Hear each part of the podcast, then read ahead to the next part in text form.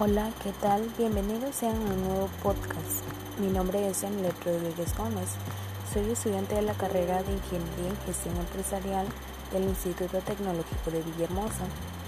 Este nuevo tema a compartir el día de hoy surge a raíz de un tema de la materia de comercio exterior a cargo del profesor José Carmen Morales Sala.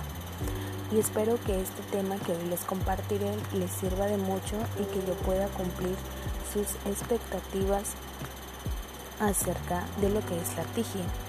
Como introducción puede decir que la TIGIE en el marco legal y dentro de las leyes y regulaciones que rigen el comercio exterior en México se encuentra como la tasa arancelaria de la Ley de Impuestos Generales de Importación y Exportación y se trata más que nada de un reglamento base para clasificar las mercancías a, importar o exportar y conocer los aranceles que se deben pagar.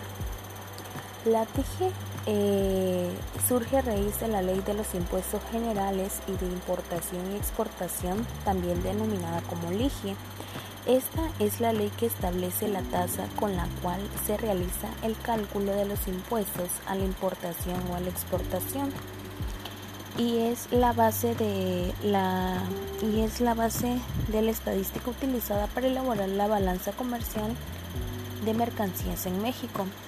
En su artículo número 1, esta se define como la tasa de los impuestos generales de importación y de exportación, denominada como TIGIE.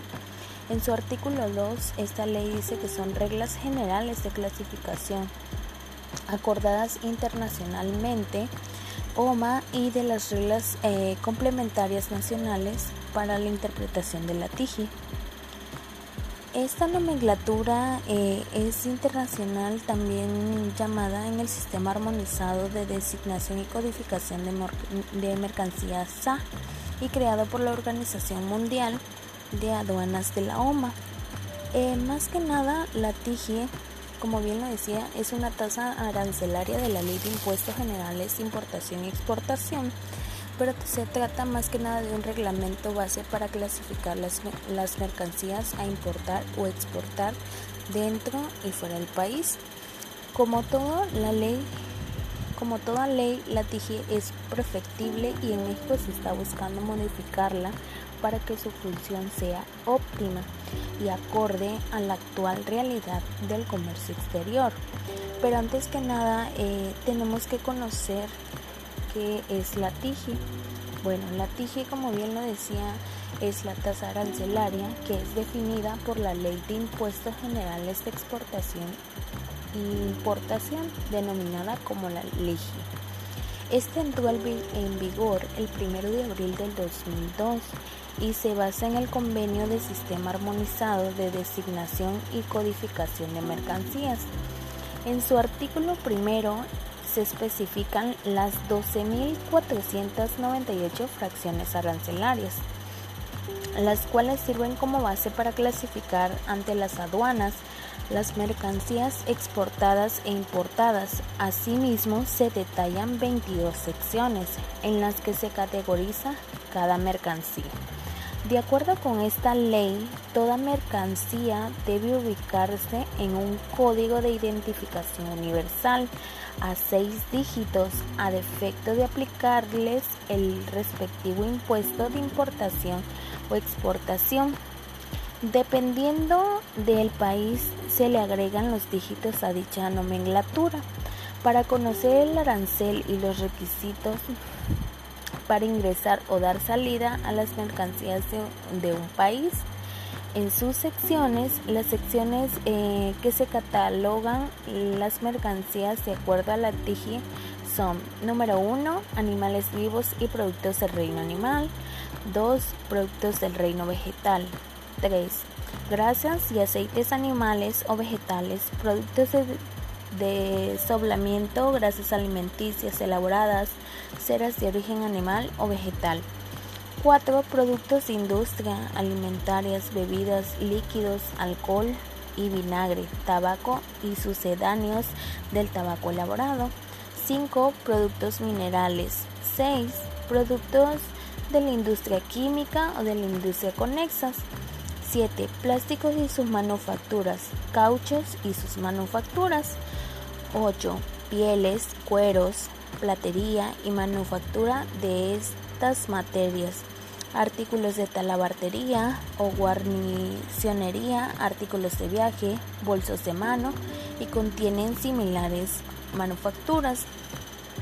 9. Madera, carbón vegetal y manufactura de madera, coches, sus manufacturas, manufacturas de espatería o cestería. 10.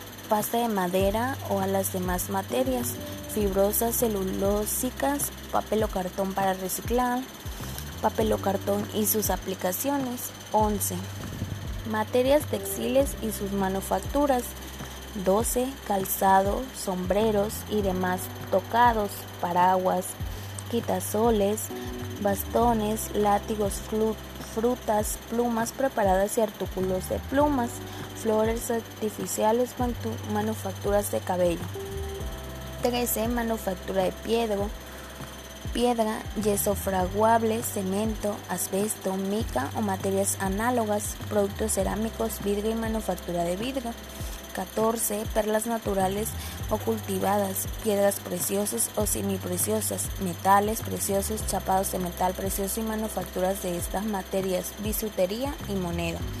15 metales comunes y manufactura de estos metales, 16 máquinas y aparatos, materiales eléctricos y sus partes, aparatos de grabación o reproducción de audio, imagen y sonido en televisión y las partes y accesorios de estos aparatos, material de transporte, 18 eh, instrumentos y aparatos de óptica, fotografía o cinematografía de, de medida, control o precisión, instrumentos y aparatos médicos, quirúrgicos, aparatos de relojería, instrumentos musicales, partes eh, y accesorios de estos instrumentos o aparatos. 19 armas, municiones y sus partes y accesorios. 20 mercancía y productos diversos, 21 objetos de arte o colección de antigüedad, 22 operaciones especiales. Las reglas generales y complementarias eh, eh, le especifica en su artículo segundo y se establecen las reglas generales y complementarias de la TIGIE para determinar la tarifa y para la interpretación y aplicación de la misma. Para su correcta aplicación, la TIGE se complementa con notas explicativas desarrolladas por la Organización Mundial de Aduanas, la OMA, en las que se describen los aspectos científicos y comerciales de las principales mercancías que se importan y exportan, los procedimientos para su extracción o elaboración, así como los usos a los que comúnmente se destinan, constituyendo así la interpretación oficial del sistema armonizado. Cambios en la TIGE.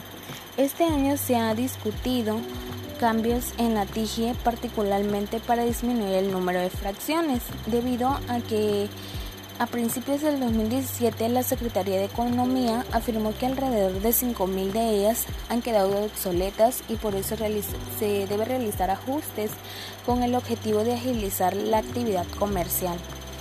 El criterio que se toma por ser considerado obsoletas es que no tienen comercio o presentan un bajo volumen de intercambio, es decir, menor a un millón de dólares anuales.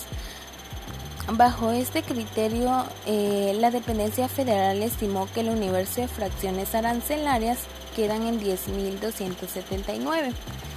Este, más que nada, la TIGE viene a, dentro de sus actualizaciones, está mm, en la eliminación bajo comercio que incluyen eliminación de fracciones obsoletas como por ejemplo el telefax, casetes y etcétera y que tienen bajo rublo o flujo de, de flujo comercial.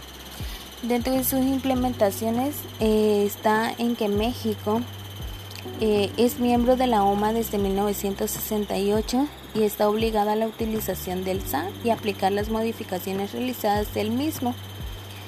Como conclusión puedo decir que la TIGIE, esta tarifa vino a ayudar al sistema del comercio exterior en el tema de importación y exportación. Esta es una tarifa, como bien lo decía, que tiene está codificada bajo códigos. Espero y este tema les haya servido de mucho. Agradezco la atención prestada. Gracias.